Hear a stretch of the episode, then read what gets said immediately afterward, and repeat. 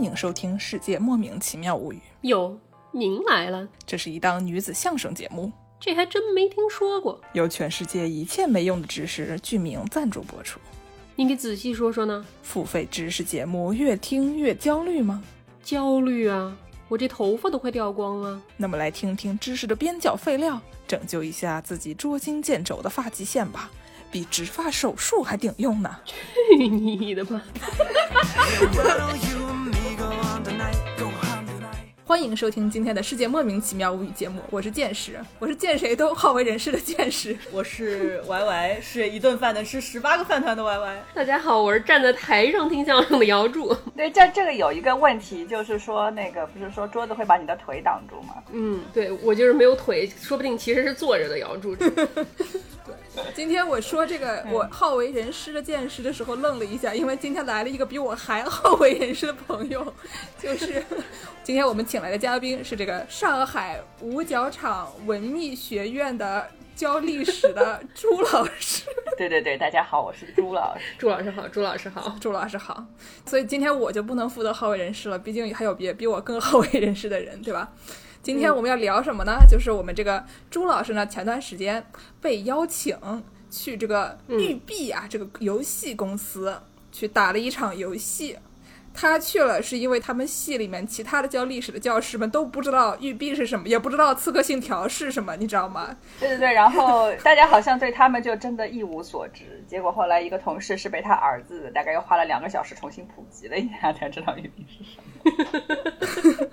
对，所以就是你们想想看，这个哎教历史的人啊，所以呢，他就这个我们的朱老师呢就去育碧种种土豆，打了打游戏，觉得哎呀这个新的游戏挺好玩的呀，被请过去了以后呢，还做了一场直播，当时有好几十万人看，是吧？不是 B 站是算热度，说有三十七万，但具体多少人没有人知道。嗯，就算他有三十七万人看，三十七万人就盯着您的这个听你讲这个历史啊，所以我们呢就决定一鸡两吃。上次说完的这个，再来炒一下冷饭啊，在我们的节目里面再给大家介绍一遍这个《刺客信条》，以及《刺客信条》的新作这个《英灵殿》。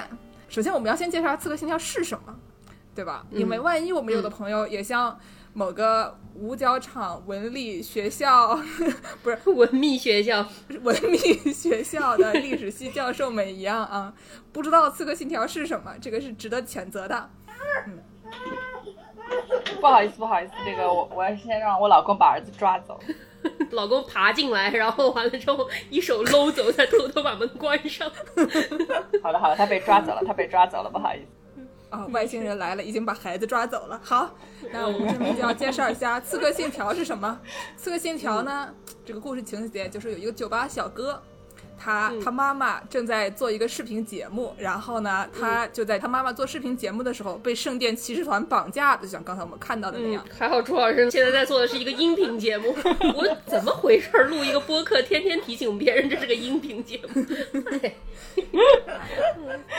就是他说的是一个酒吧小哥活得好好的，突然被圣殿骑士团绑架了，逼他体验这个祖先的记忆，因为他的祖先是各种各样的有名的刺客。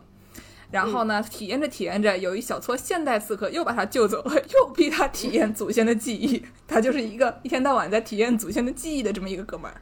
然后呢，他们让他体验祖先记忆是为了得到相关情报。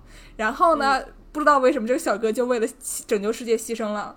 然后最开始要绑架他的那个组织保存了他的基因，继续雇佣研究员，继续体验他祖先的记忆。总之，这个小哥本人呢就是一个 portal，开了一个传送门，大家都通过他体验其他人的记忆。嗯，一个没问题历史穿越游戏。对他好像是设定是说人的基因里面会保存一部分你祖先的记忆，这就是为什么保存了你的基因就可以体验你的记忆。反正就是科幻小说嘛，不要在意。怪不得历史学家都不想玩这个游戏。不，但好像后来就是比较新的一作里面，他们还可以把它像是用个什么机器发射出去。好嘞，历史学家们心想说，要能这么研究历史，我当什么历史学家？我直接发射我自己不好吗？那也不是，你发射过去听不懂话呀。他们说尝试一下，你把我们塞到维多利亚时代去，对吧？光是吃的那些霉的东西，你大概三天就觉得自己要死了，你怎么活下去？你在说什么？全世界人不都是说日文的吗？嗯，没毛病，没毛病。自带翻译，自带翻译。那我们来介绍一下这个他穿越过哪些时段啊？Y Y 来介绍一下吧。对，第一座的时候是第三次十字军东征时期的东地中海地区，嗯嗯然后接下来有文艺复兴时期的意大利城邦，嗯然后文艺复兴时期的罗马，嗯不错，然后文艺复兴时期的奥斯曼帝国，土耳其去了。对，然后就突然到了独立战争时期的美国了。接下来，哎呀，他到那儿到底是什么肤色是一个重要的问题啊。对对对，呃，那就请听众们自己去玩一下这一座。嗯，然后还有海盗黄金时期的加勒比海地区，那一座还得开船。那这一座也要开船，嗯嗯嗯嗯，那个船可难开了。对，开船是一个特色，我们后面会说。然后呢？然后接下来就是七年战争时期的纽约，嗯，然后法国大革命时期的巴黎，这座我玩过，巴黎那个也特好玩儿。巴黎那个就是你所有的墙头都爬上去看一看，然后一看跟现在巴黎没有任何区别。那其实就是他们常有的这个问题啊，就是说，就是你看着建筑都很漂亮，但其实都是时代错位的。他这次里面放的全都是诺曼以后的建筑，然后就号称这个是诺曼以前的房子。我说诺曼以前他们应该造不了那么高的房子给他们跳，可是你不给他造的话，他怎么信仰之愿呢？对啊，我们节目才开始了几分钟，历史学家已经开始吐槽了，说里面的房子都是错的。我跟他们说，我跟他们说，我说太高了，他们造不了那么高的那个时候。没有关系，没有关系，信仰之跃，信仰之跃最重要。对对对，最后一个是维多利亚时代的伦敦，就是象征于一个时期的结束。嗯，那我们这个时候也感受到这个玉璧已经快走到时间尽头了，对吧？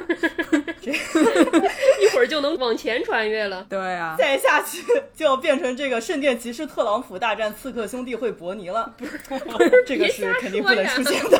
哎，为什么特朗普是圣殿骑士呀？真烦人。就这个我们要听众朋友们细品，所以这个玉璧就干脆重新洗牌了。就最近的这几座，就一下子跳到了这个系列开始之前的托勒密时代的埃及，拍不下去了就拍前传。对，然后还有之前提到的奥德赛是伯罗奔尼撒战争时期的希腊，嗯，然后还有我们马上要说的这个英灵殿，就是维京人入侵英格兰时期的挪威还有英格兰。好呀，那既然就说到英灵殿了，我们就让这个 五角场文秘学院的 历史老师，太拗口了，就朱老师就得了吧。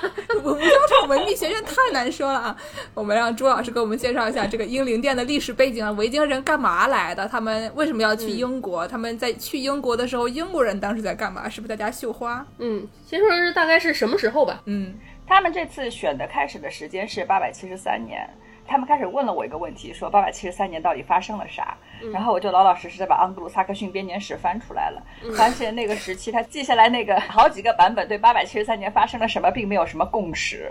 然后就发现他们其实为什么选八百七十三年，是因为好像是爱尔兰那边的编年史现在是认定一个叫做无骨者伊瓦尔吧，然后说是那一年正好去世了。去世了之后呢，就是好像是感觉是一个时代的结束，然后之后阿尔弗雷德大帝开始打他，打得比较凶，所以感觉说英格兰人的反抗比较值得谈。但其实，在八百七十三年之前，他们大概已经有在英国零零星星有打过一百多年，就是从那个呃林迪斯凡修道院攻破那一段，其实是最早的比较有名的一个接触。当然更早也有，后来呢，就维京人是属于到处打，他伊比利亚打一圈啊，然后哪里打一圈，然后巴黎又打了好几圈，反正打着打着打着又打回了英国。然后呢，就打回了这个八百七十三年这一段。然后那个时候，其实那个伊瓦尔他已经算是那个挪威人在爱尔兰人的王，呃，然后呢，就是结果被英格兰人打死了。被英格兰人打死了一个。对，但其实关于他怎么死的都是没有明确记载的，因为那个时期的编年史都乱得不得了。嗯，然后呢，我就说你们这个叫做埃沃尔的角色跟这个就是那个历史上那个伊沃尔，其实名字挺像的。我说你们其实是不是就是因为那个人死了嘛？嗯，你其实就等于把他做了一个原声弄一下。他们说大概是有可能，但是说他们现在这一座用的埃沃尔的这个名字，在那个北欧人的名字里面其实是个女人的名字。反正就是这是比较重要的政治正确嘛，你现在不能没有女角儿，所以就一定得把她弄个女的出来。然后反正打过来之后呢，他们就是属于英格兰跟那个维京人就一直就是打打停停停停打打，然后后来呢就是阿尔弗雷德大帝这个著名的阿尔弗雷德大帝，然后他就干了件事儿，他就其实让自己控制的一部分地区就割给了丹麦人，让丹麦人自己占地为王。所以著名的这个大帝是个就是搞割地的。搞割地的，对你，你一个割地的，你怎么能称大帝呢？叫小弟，对吧？你地都给别人，就叫小弟了呀。大地都是割别人的地的，哎，怎么越说越不对了？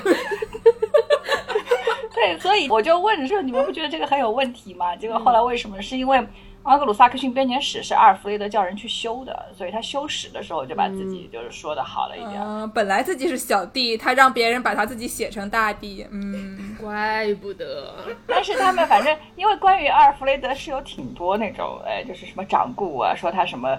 什么潜伏在那个维京人的军队里面呐、打扮成一个游吟诗人呐、诸如此类的这种段子，反正也有。伊娃尔怎么死的都没有人记载，阿尔弗雷德大帝这都有人记载啊？反正就挺迷的那一段嘛，然后但是因为记下来了，记下来他就有这个优先解释权，他就能把自己说的比较好。然后他们说后世你真的从军事贡献或者各方面来讲，可能是他的儿子、孙子辈其实干的还挺好的。嗯。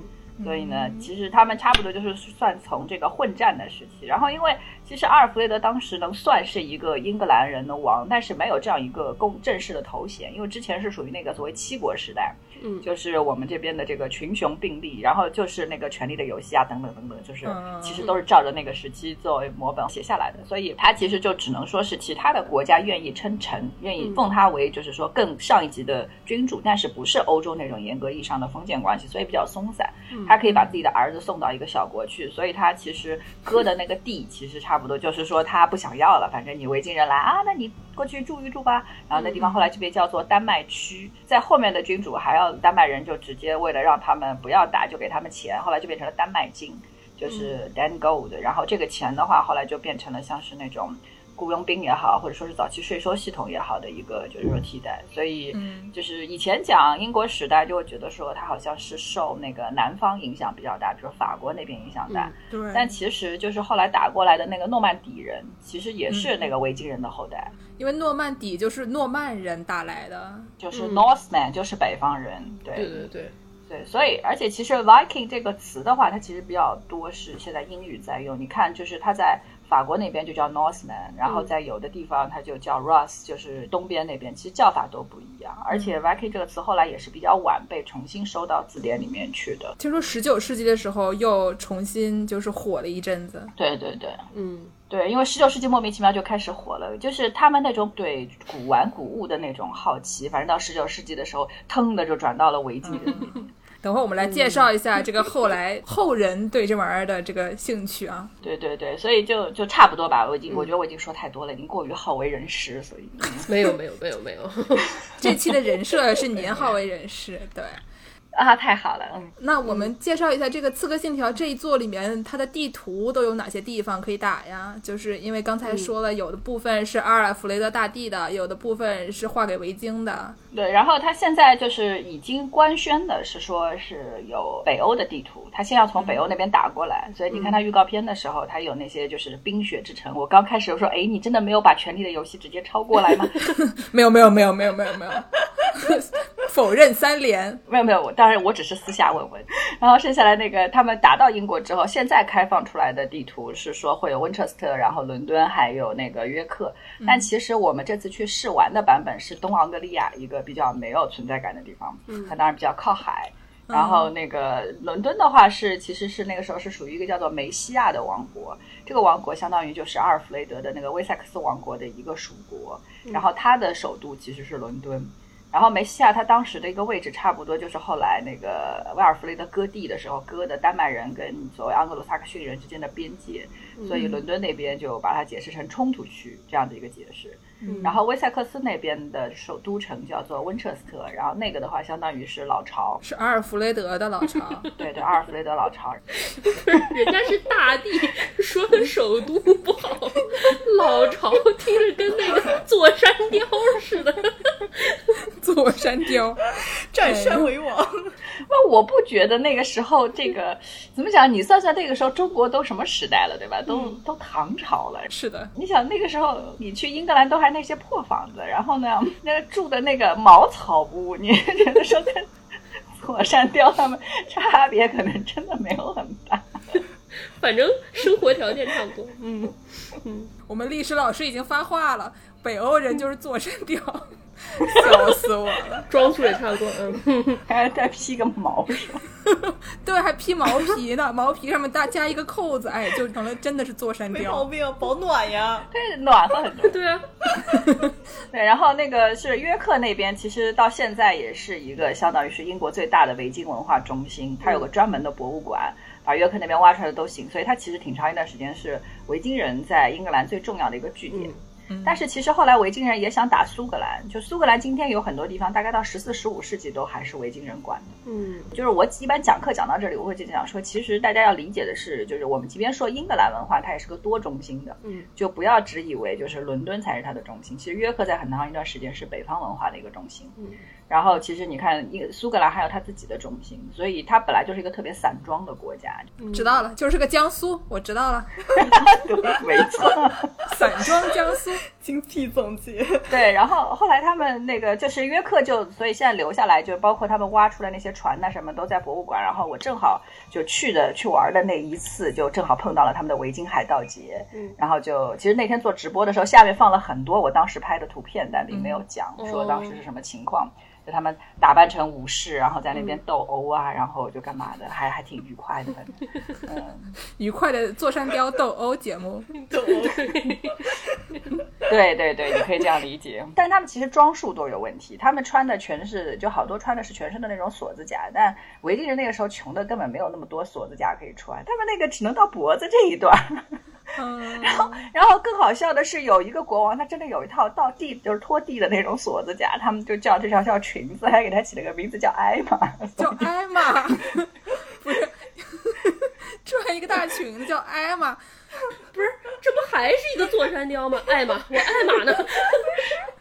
哎呦不行了。所以这一座在当时这个直播里面介绍了好多，因为当时有一个有一个哥们儿在那儿试玩，竟然有一个哥们儿，当时我们看他们试玩，他就撞门，撞撞就被火烧死了，撞撞就被火烧死了，烧死整整三次。是谁呀、他是社区经理，就是你，他们有自己的论坛，然后你要去维护，然后社区经理就是负责把玩家们的意见汇报上去。然后这社区经理就主动玩，玩完了以后就被烧死好几次，然后最后总算把那个门撞开了。场面一度非常尴尬。对，不不不，这个不算尴尬的。我跟社区经理一起玩的那一场更尴尬，就是试玩的时候，我发现了一件很奇特的事情。在刚刚打了五分钟的时候，我发现我一直在撞墙，我连走路都不会。然后我就把手柄给了社区经理，然后社区经理在前三十分钟的时候在打第一个据点，结果呢，他没有实践刺客信条的这个理念，他是直接上去硬杠。硬杠的时候呢，就被第一个小小的阿格鲁萨克逊武是啪啪啪砍死三次。尴尬。然后呢，然后因为他的画面太好，那看了他打了三十分钟之后，我直接晕了三滴，然后出去了。真的是，所以他后来那个撞门三次能够撞出去，我觉得已经是挺好的。但是后来我们就发现说，你一旦换成潜行的这种打法、或者刺客的打法，就完全没问题，那一块其实很好打。而且他当时也没有用那个号角去召唤同伴，或者他其实是号角召唤一下同伴，那个地方也会很好打。所以完全是就是策略性的问题，就他还是刺客信条嘛，他不是狂战士信条。嗯，剑师表现出了质疑的表情。我们后面吐槽，后面吐槽，后面吐吐槽。我们先介绍一下这座游戏里面还有好多，就是我们当时在直播里面介绍的一些东西，比如说那些什么衣服里面，就是我们刚才说了，座山雕要穿一个貂，然后上面身上带一个扣针，然后还画一个黑眼圈，对吧？然后还有里面还有一些穿着有点像罗马雇佣兵的衣服的人。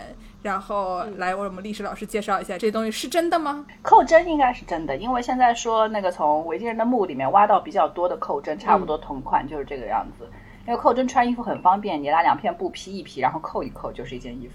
它对于这种缝纫的要求特别低，你从实用性的角度来说，确实很强。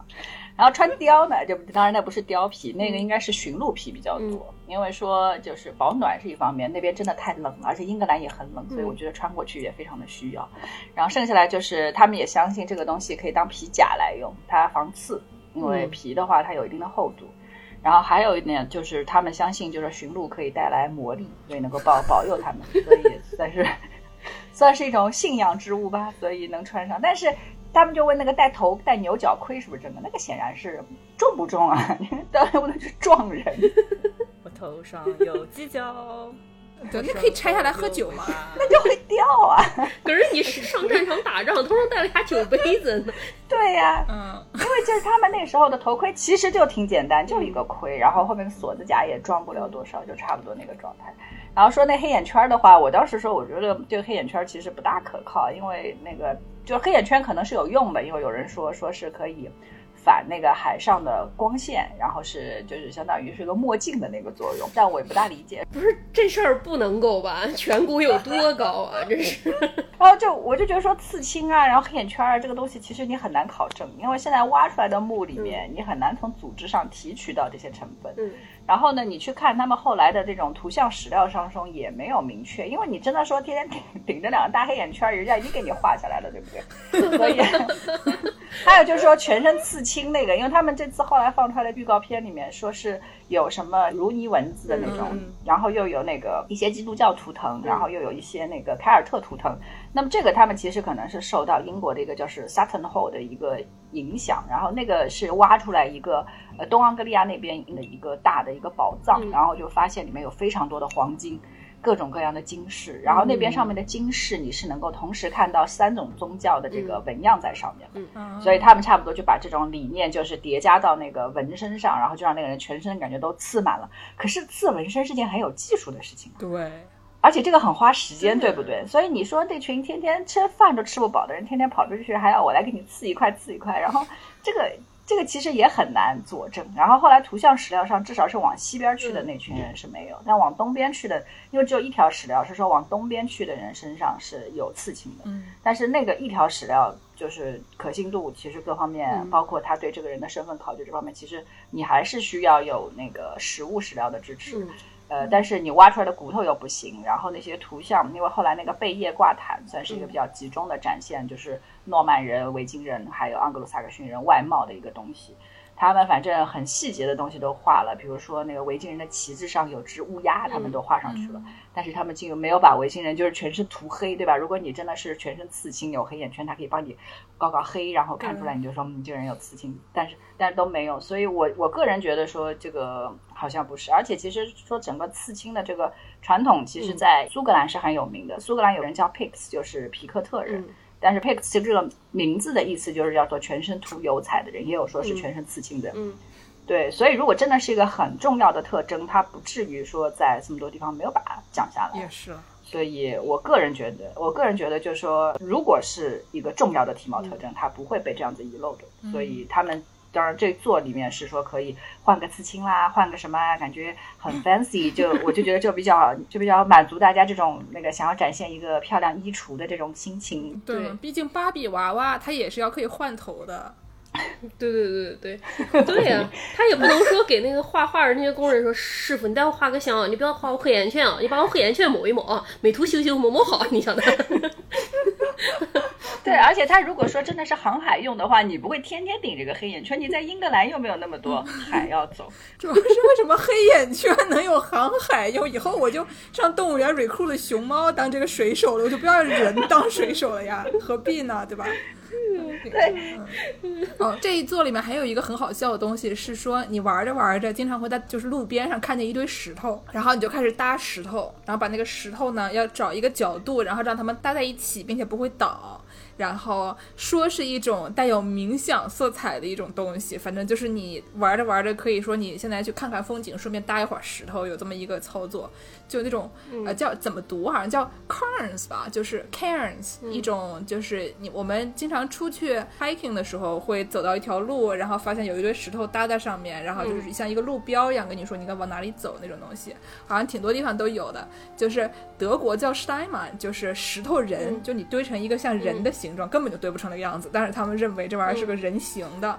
然后我记得在节目里面，这个朱老师还说那玩意儿可以当墓碑使。不，他们其实那个预告片里面放出来的石堆，不是在强调这个石堆，嗯就是我收到的那些问题，估计是从预告片里面提出来。嗯然后那些石堆的话，就是有的其实是如泥石，就是他们的那些墓碑，嗯就是有如泥纹的记录死亡的那些。啊，就是一个大牌子，然后上面写着如泥文那种。对对，然后还有一些他们其实所所说的石堆，可能是那个，就是说一些船棺的那种石堆，就是呃维京人死了之后会把自己葬在一堆石头下面，嗯，然后他就会在死的地方再加一块石头上去。然后也有这样子的。然后那游戏里面我们就没有玩到那个他说的那个石堆的这个部分，还没死人。没有，对我们只看到说路边有个裸露铁矿，然后可以砸一下，拿个什么攒点东西什么的。但是就是虽然说英国的铁矿是挺丰富，但你说有地表就可以直接那个砸一块铁矿走，我觉得这个这个设计可能也是有点 升级袖剑，对我们学来上学的时候，有一个同学家里是山西人，他说有一天回家发现他爸妈换了一套房子，没有告诉他，他就问他爸说：“你怎么昨天在后院种萝卜挖的没了，还是怎么着 嗯 对，所以这还有还有就是说，他那个路标识可能就是一个就是单纯的游戏吧。然后反正因为你想那个这个时代，其实就他们的文化当中，可能还受到一点石器时代的那种石头的影响。然后他们还露出来的石头就包括那个巨石阵的那个石头，这英国人真的很爱搭的是这个石头。对，所以但是因为那个游戏的时候我没有看到，所以我不大清楚他们到底说的那个石头到底是怎么回事。游戏那个石头搭的比较小，但是如果你天赋异禀，你可以把它搭的很高，然后搭成一个像对玛尼堆一样的东西。天赋异禀。这不就是以前必胜客的色拉吗？时代的回忆，这个事儿也太老了吧？对对对，这玩意儿就是必胜客的色拉。如果你天赋异禀的话，就能搭得很高。嗯，你拿很多千岛酱堆在底下，用玉米打基石，然后堆很多黄瓜，最后没有人想吃泡。莲豌豆玉米打底。太可怕了。嗯，那我们下面再介绍一下这个乌鸦，介绍一下北欧神话。因为这一座里面，以前我们放的这个无人机基本上都是一些鸟什么的，对吧？就是你放一个无人机上去，扫视一下这个地方长什么样，老鹰啊鹰，然后再放下来。这一座里面，这个无人机就变成了一个乌鸦，因为据说这个北欧的这个有一个神叫做奥丁，然后就奥丁就是什么念。反正有一种写法，我也不知道怎么读，像 Wotan 一样的。然后就是说 Wednesday 就来自于这个奥丁 那就就嘴瓢嘛。嘴瓢，对，但好像是说那个英语当中这个七天确实就是从那个北欧神话当中，对对对对，嗯因为就是他他儿子是雷神索尔嘛，就是那个就是 Thor，就是 Thursday。Thursday 的 Thor，、然后德语的 Thor 叫 Donner，所以就星期四叫 Donnerstag，就听着就饿。对啊，对吧？嘴瓢嘛，就是。然后就说这个奥丁嘛，他有两个乌鸦，然后他左边有一个乌鸦，右边有一个乌鸦。左边的乌鸦叫代表思维的福金，另外一边的乌鸦是代表记忆的雾尼。然后反正他们俩就是这个《刺客信条》里面的无人机。对。可是刺客信条只给他们配了一只，到底算哪一只呢？你问问他撒，你问他说你代表记忆还是代表思维？要记地形，可能还是记忆吧。不其实应该就是说再设计一下，说这个你可以自选乌鸦，说我应该选一个什么什么款式。啊，你你弄两个乌鸦，一个代表思维，所以它可以给你分析整个地形；另外一个代表记忆，所以它能记得比较久。嗯，挺好。行吧，嗯，嗯，您说的都对。然后就是这个奥丁，据说他长得很高，单目失明，因为他把一个眼睛卖出去获得了知识。这个故事告诉我们听众朋友们啊，听了我们的节目呀，要给我们打钱呀，给我们打钱啊，比给一个眼睛合算多了，对吧？打钱就行了，不用给眼睛。打钱就行，打钱就行。奥丁怎么也跟人签了契约，还是怎么回事儿？拿眼睛换知识。对，有一个四角兽过来问他说：“你想当魔法少女吗对对对，？”然后他说：“给你个眼睛，走。你想要金的知识还是银的知识？你想要思维还是想要记忆？”烦人。然后还说这个奥丁有引导死亡灵魂的能力，所以他有一个重大功能，就是在战场上捡尸。就是女武神吗？对对，但是女武神不是他的小秘书嘛，然后跟在后面捡尸体。对，他的秘书是女武神，跟在他后面捡尸。然后呢，剪完了以后要放到哪里呢？就放在我们这一座刺客信条的名字叫做这个英灵殿。剪完的尸摆在英灵殿里面养着，等到这个诸神的黄昏的时候，把他们弄醒了以后，再让他们死一次。冤不冤啊？损不损啊？怎么回事？冤啊！可能他以前有个女武神给他剪尸，是以前他一开始还自己剪，后来他看到一个女武神，他问他朋友要跟我签订契约，成为魔法少女吗？从此就再也不用自己捡尸了。套娃的思路是吗？就是那个，这个不是一个传销组织，绝对不是传销组织。嗯 这段要剪呀！哎呀，所以就是说，这个诸神的黄昏呢，就是北欧神话，也不是光北欧神话吧，反正就是 Germanic 这个这个系列，包括德国什么的，对 Germanic 这一系列都有这么一个神话。说到就是世界末日的时候，就有这么一个诸神的黄昏，然后你捡来的这些特别厉害的武士们，他们就每天就在那个英灵殿里面吃喝玩乐，然后还要训练，训练了以后就等着这一天，然后大家一起去打仗，然后咣一下大家都死七零八落的，然后最后整几个新的人。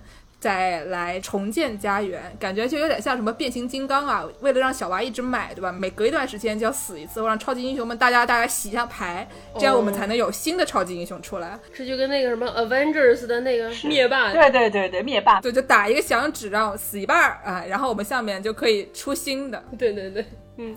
不然小朋友怎么一直买变形金刚呢？主要还是演员签不下去，付不起，付不起。这主要就是付不起工资啊，因为那些被炒红了之后，你就付不起他们钱了，你就只能再换一批便宜的演员嘛，不都这个逻辑吗？对，省钱的思路。在组织里，他的下线过多，就导致他的出场费太贵，于是只好洗掉，拉新的下线。快把你脑子里的三角扔了！哎，我在说什么？嗯。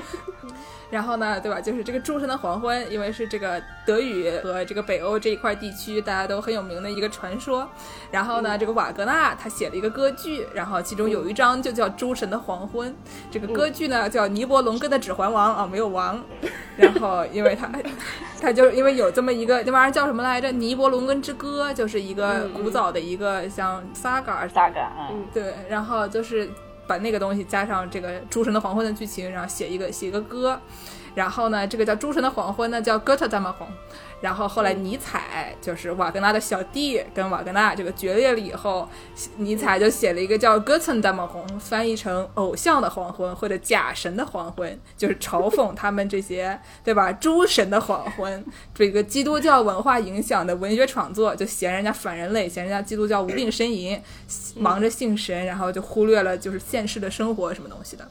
然后呢，就要说到这个书里面有一句特别有名的话，我们大家都知道，叫做“杀不死你的，把你变得更强”。完了，我这脑已经洗上了。对，然后一听到这句话，我们可能想到一百首流行歌曲，每一首反正写的都比尼采本人写的歌好听。我话就撂这儿了。嗯。然后下面要不要解释一下这个牛角盔和这个狂战士？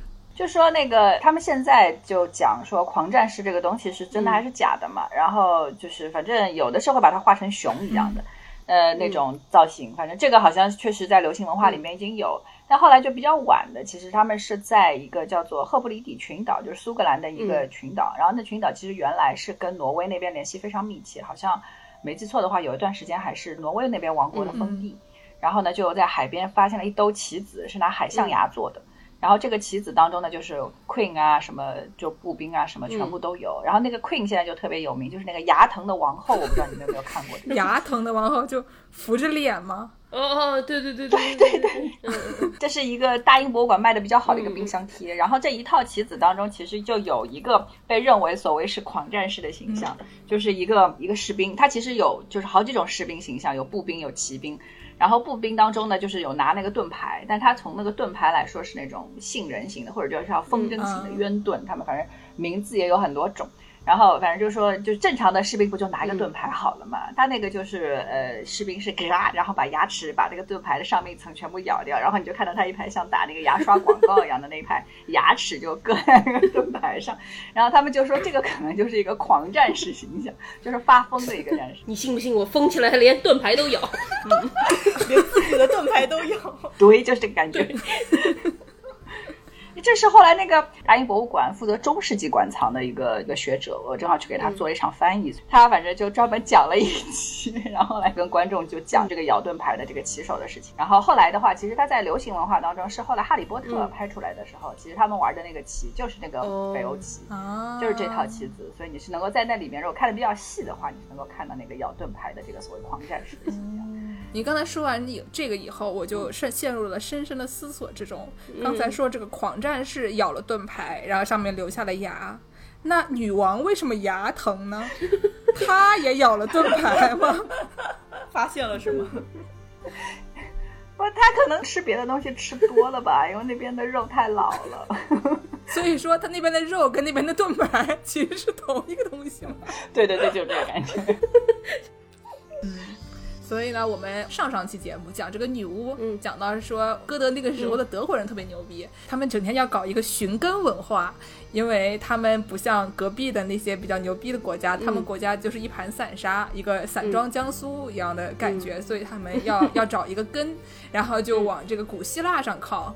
然后呢，嗯这个泛日耳曼主义带起节奏来了以后，这个丹麦、挪威、瑞典大家也要开始寻根，争先恐后吹牛逼。先是搞出了一个泛斯坎德 Scandinavianism 斯堪迪纳维亚主义，我觉得我这就跟说这个五角场文理学院一样的感觉啊。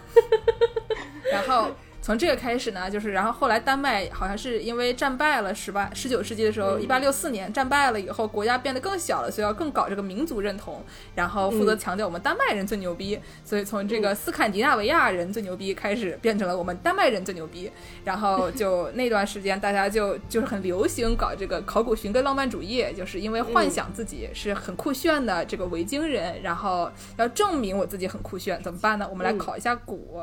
然后考考古发现，哎，真的有不少东西，然后找了一一堆遗迹，然后把这些就是断了一个代，就是从大概八百年左右到一零五零年之间，然后断了一个代，说我们这个时候就是维京时代，就跟什么石器时代、青铜时代、白银时代、王小波似的啊。嗯嗯，别瞎说。对，说完了以后，我们定个主角，找一个这个参与统一的维京国王，然后呢，再定一个主题，比如说什么政治统一、维京冒险等等，就所以这个形式就已经出来了。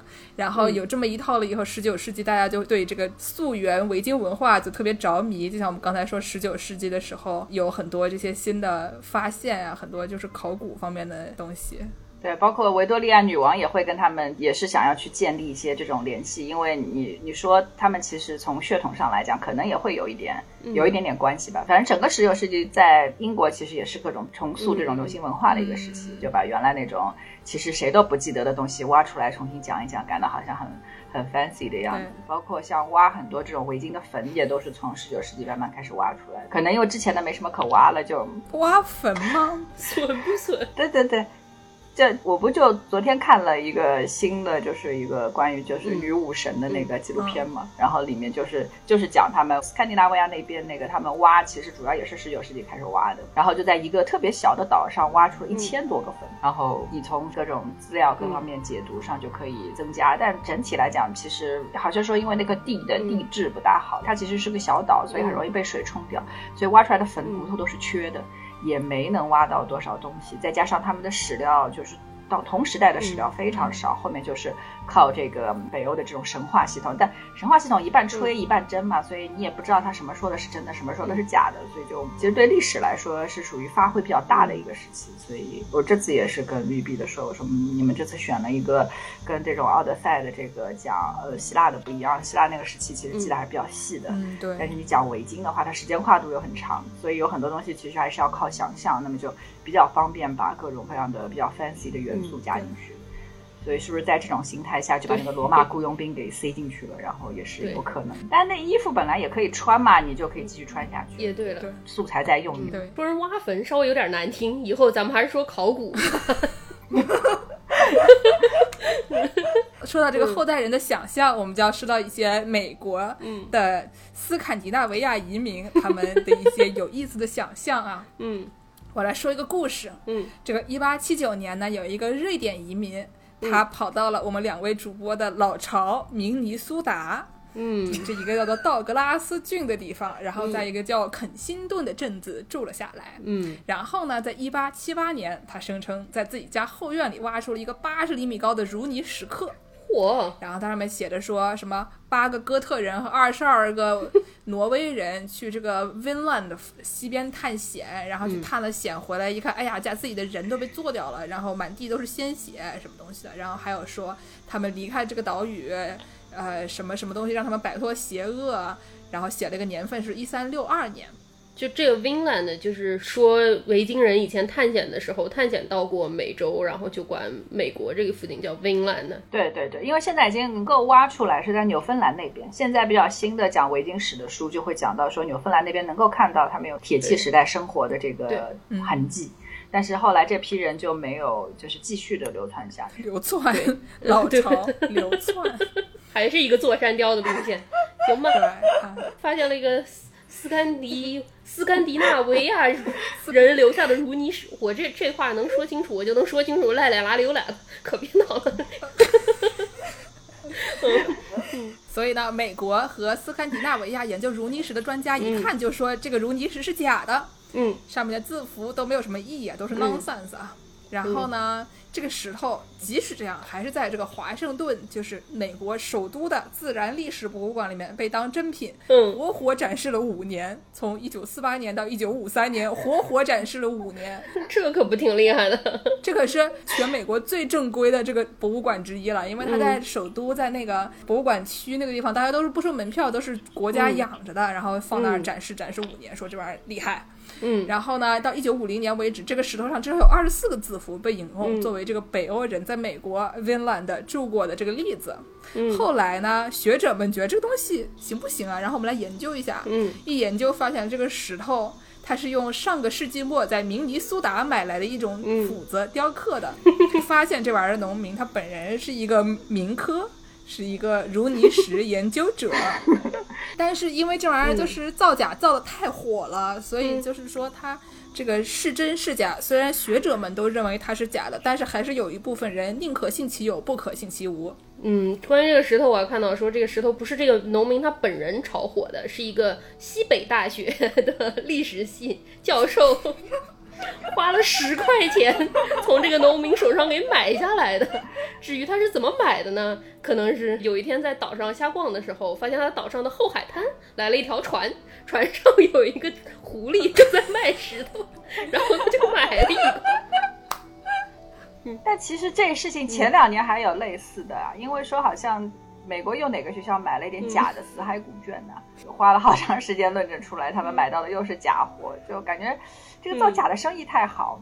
嗯这时候我们就要介绍一个1965年著名的耶鲁大学买了一个所谓的 Vinland 的牛皮纸地图，花了一百万美元。嗯，这个这个地图呢，对这个旧世界的描绘跟中世纪的地图是一样的，嗯然后也像中世纪的地图一样，在大西洋上面画了一堆这个虚构的小岛，就看起来好像很像真的。嗯，然后它这个上面呢有两个大岛，一个是格陵兰岛，还有一个就是这个 Vinland，然后上面写着说有两个人共同发现。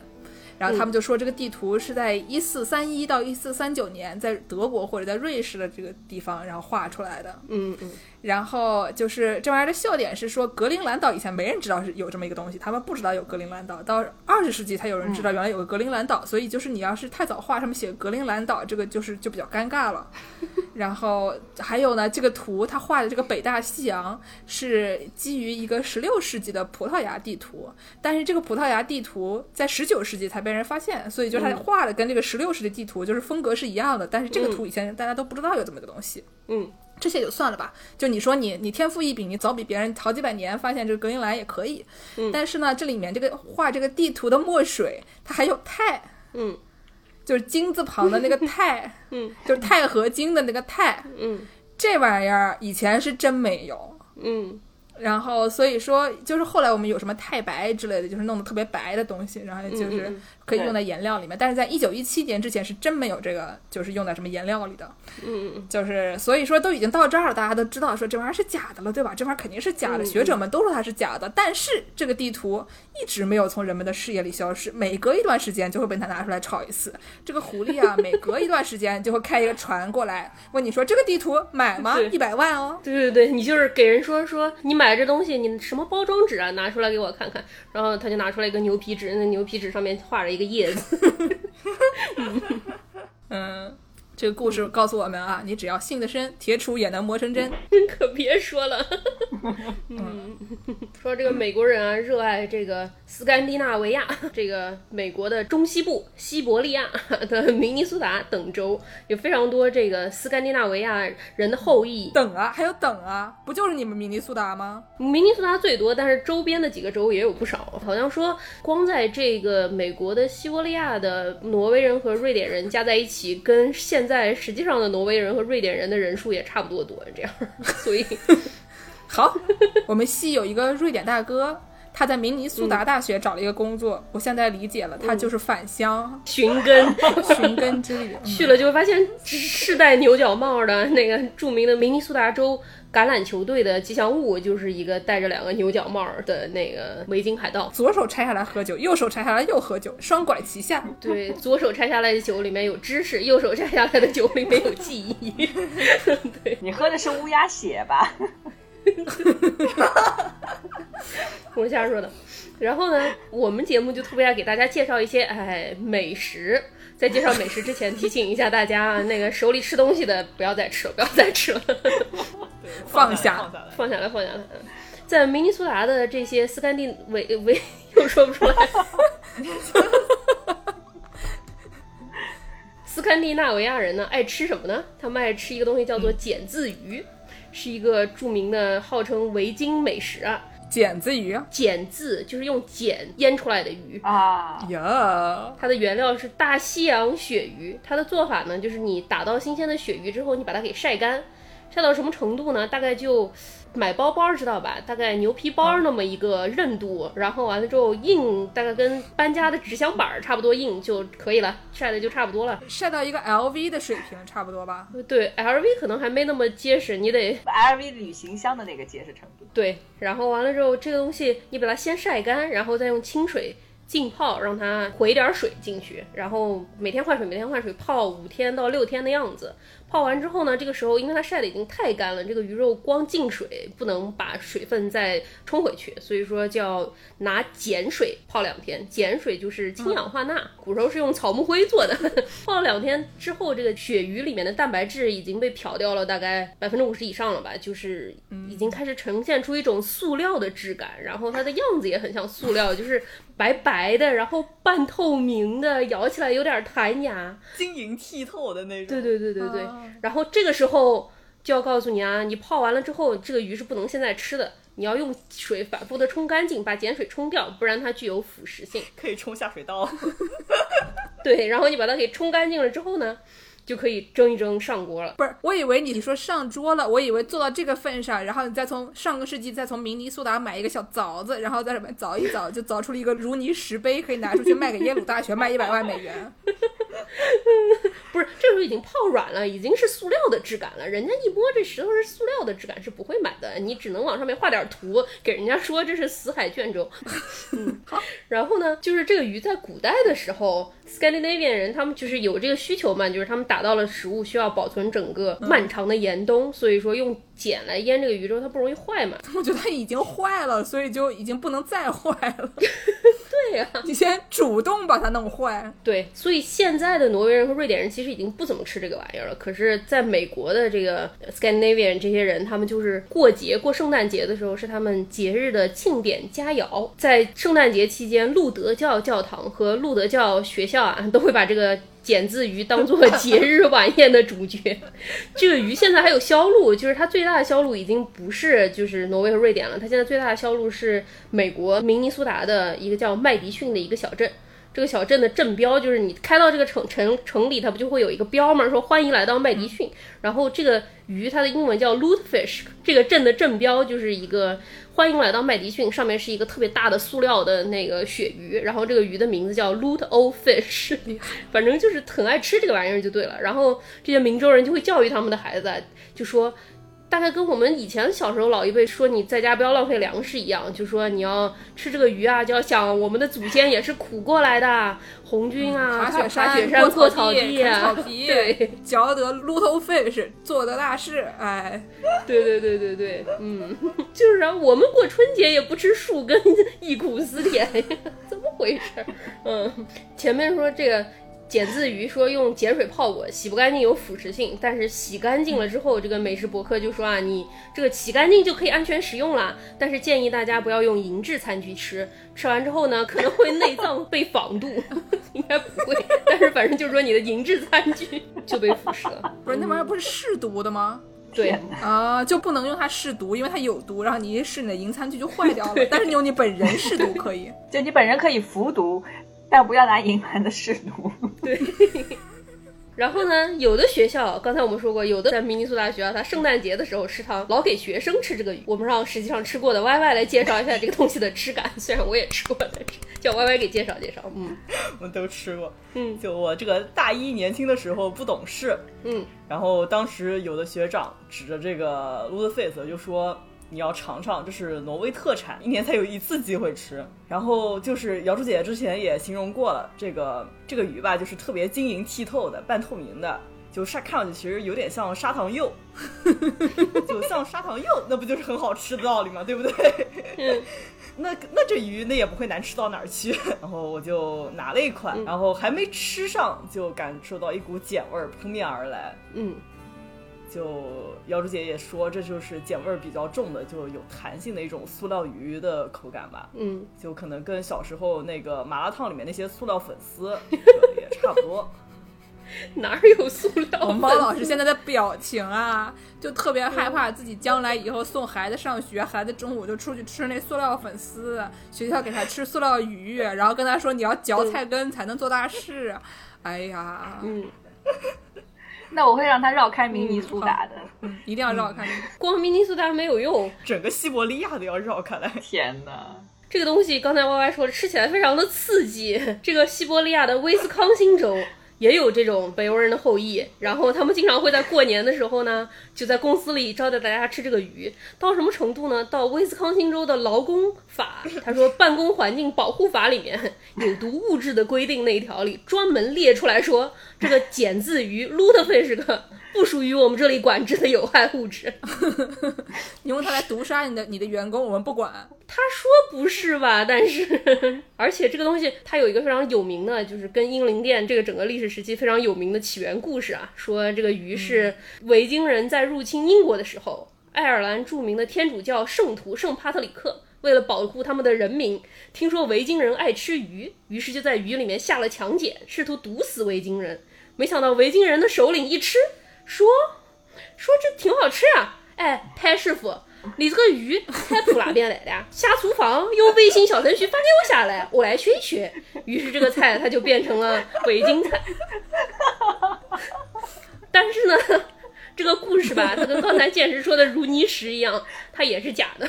因为维京人入侵英国的时候，圣派特里克派师傅已经死了好几个世纪了。派师傅，就是啊，我刚就在想啊，我的这个人，我的这个人，派师傅肯定不是派师傅。不是不是，是让潘师傅走了。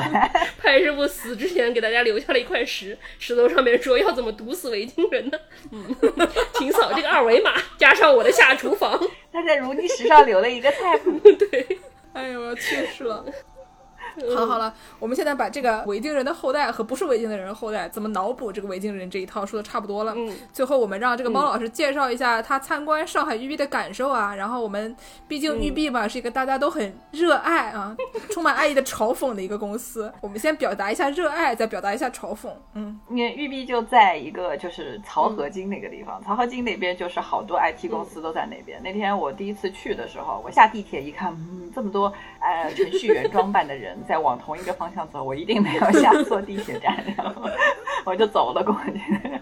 然后呢，他们公司现在算是有两层，嗯三层比较大，主要在这边工作，然后六层相对就是比较多的展示区，还有他们的用餐区。还带食堂的呀，不得了，嗯还有食堂。不不不不，那个用餐区是你自己把你自己的饭带上去吃的地方。又是一种省钱的思路。但是那天那个就是试玩的时候，他们是提供了一个很不错的午餐。然后那天试玩的时候，其实很多都是专业玩家，后来他们也都在 B 站上放了很多他们的那个专业玩的视频。然后那个他们一定看着我们这一桌这个菜到令人发指的打法，非常看不下去，因为他们好像一个多小时就已经把那个那天的那个试玩的区域就全部打通了，然后就看我在那边撞。撞墙，对，所以所以用不同的东西撞墙，先用自己，再用一个锤。嗯 对对。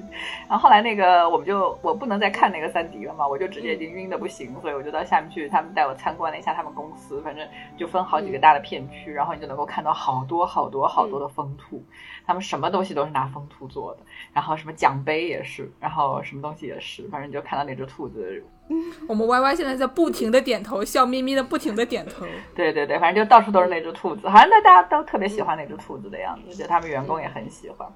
对，然后反正那个，但我确实没有在上海玉璧看到种土豆的地方，也可能他们藏起来了。那可是服务器能给你随便看吗？嗯你万一一会儿弄坏了呢？都在机房里呀、机房不能给别人看的。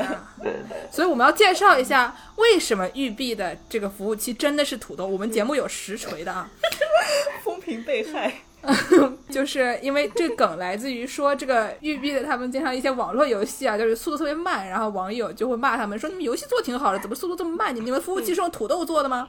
然后呢，这公司就是他们也很会自嘲，然后他们就在有的办公室门口真的开一片地种土豆，然后种的就是欣欣向荣，变成了一个农贸市场一样的感觉。但是为什么我们说我们拥有实锤呢？因为这个育碧这个公司，他们是五兄弟开的，他们是我们之前说的这个在布列塔尼地区的这个法国农民。他们家的就是五个孩子一起开的一个公司。他们家因为是做农机出身的，你想他们本来小时候在农场上长大，然后你想他们五个人开一个公司，它里面的服务器是哪儿来的呢？肯定是爸妈的农场里来的呀不，然土豆怎么办呀？这肯定是对的呀，这肯定是实锤呀。对，不然家里土豆怎么办呀？土豆总得拿来用吧。别瞎说，一会儿玉碧来告你。好了，我我我我胡逼吹完了啊！不是真的，不是真的，嗯，没有没有没有，这都是。假的啊，这都是假的。嗯，但是后来那天那个看直播的时候，也是一堆土豆的弹幕打上来，我就说，哎，到那到底土豆是什么意思？然后他们就跟我说，确实他们现在有这么个被黑的这个说法，但好像就是他们自己员工还还觉得挺挺可爱的。是一个梗，嗯，反正我觉得他们已经接受了这个设定了，就是育碧的服务器对是拿土豆做的，对。就是很多游戏公司，大家都是有一些爱称的，比如说这个育碧，还有一种说法就是买 bug 送游戏，因为他们的游戏里面 bug 太多了，你经常玩着玩着就是跨不动腿了。那天我看这个猫老师直播的时候，就有一个剑就飘在空中就不动了，那个剑就飘那儿。还有的时候你会卡在角落里面，然后跟人打架，然后你就卡在角落里面就出不去了，反正有各种各样的这样的事情。所以人称买 bug 送游戏，主要卖的是 bug。对，然后还有一个这个英灵殿要发行，在这个 CD Project 要出这个二零七七之前一天发行。这个 CD Project 呢、是一个就人称波兰蠢驴的公司，因为他们做这个巫师系列游戏，然后卖的价格有点过于良心了，所以人称波兰蠢驴。然后他们就是做的东西实在太良心了，而且就是画面效果特别好。而，还有一种说法是说他们公司是叫做买昆特牌送游戏，因为很多人买巫师不是为了好好的就是打怪，是为了进去打牌。然后还有一个就说暴雪说是他们是用心做 CG，用脚做游戏。没毛病，没毛病。嗯啊，这个也听过，不过玉碧的这个渲染做的也是很好的。但这一做的这个 C 级也不错，对他们这次好像是做了个八小时的直播，就给你看他们怎么画出来的嘛。厉害，嗯，对，玉碧这个做的是很好。我当时最早买《刺客信条》的时候，就是因为它那个渲染做的实在是太劝退了。我那会儿刚学做渲染，然后就是白天在建筑系做出屎一样的渲染，然后完了之后晚上玩这个《刺客信条》，看着别人做出来的渲染，就有一种现在退学。对他们这次因为这个刚刚开始的这个开场是一个在伊斯坦格利亚，就是那骑马前行嘛，就是那个一个非常漂亮的一个英格兰的黄昏，就是那个感觉真的就是非常的漂亮。我们下面要不要让我们 Y Y 同学给大家介绍一下这个育碧的 bug？育碧的 bug 都可搞笑了。我们刚才说了一下这个卡在房顶上什么的，嗯，对对对，然后我记得就当年那个埃及那一系列就起源发售的时候，然后网上就是有很多就特别火爆的这种 bug 紧急小视频，嗯嗯就大家有兴趣可以搜一下。但是因为我们这是一档音频节目，我们只能用评级的语言来给大家描述一下有哪些比较好笑的 bug。嗯比如说一个游戏不对，一个 bug，就是你当然是希望这样才能有更多的游戏乐趣。就比方说，你这个走着走着，在突然发现路边的一辆好好的马车开始往地里面猛钻，就好像受到了什么召唤一样。神灵召唤，不愧是做农机出身的，这 是一个农具啊。没毛病，没有钻地的。嗯，然后还有什么任务做着，然后你发现队友掉到地上没了，那可能刚才马车是为了钻地找队友的。嗯，还有比方说什么，你发现这个 NPC 就是跟着你绕着绕着圈儿，然后突然他自己就开始转圈停不下来了，埃德魔力转圈圈，魔力转圈。是是是是。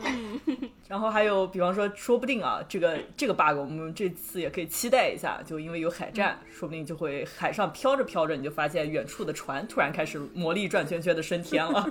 那他们这次这个海域就航行的距离可能不是很长，所以不知道有多少机会让船转起来。但是反正毕竟这个游戏我们买的就是 bug，就是希望它最好能魔力转圈圈，这样我们就玩儿就开心了嘛，对吧？嗯。最后我们翻译了一些主播们最喜欢的论坛 Reddit 的上面吃瓜群众他们看这个英灵殿的巨魔吐槽，哎，给大家分享一下，还是啊？是的，是的。那我就用一下我不标准的南京话来讲一下，就有老玩家抱怨这个现在的刺客信条就光搞这个狂战。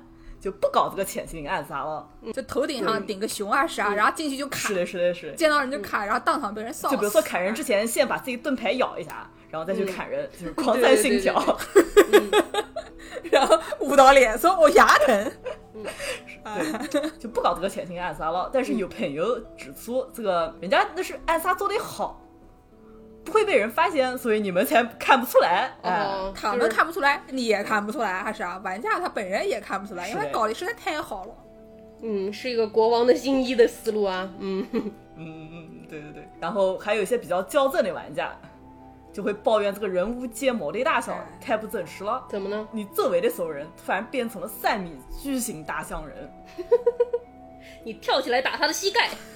大象人。然后就有网友。指出这个玩马里奥的时候，你扮演的也不过是一个一米不到的这个意大利水管工，所以这个就不要太较真。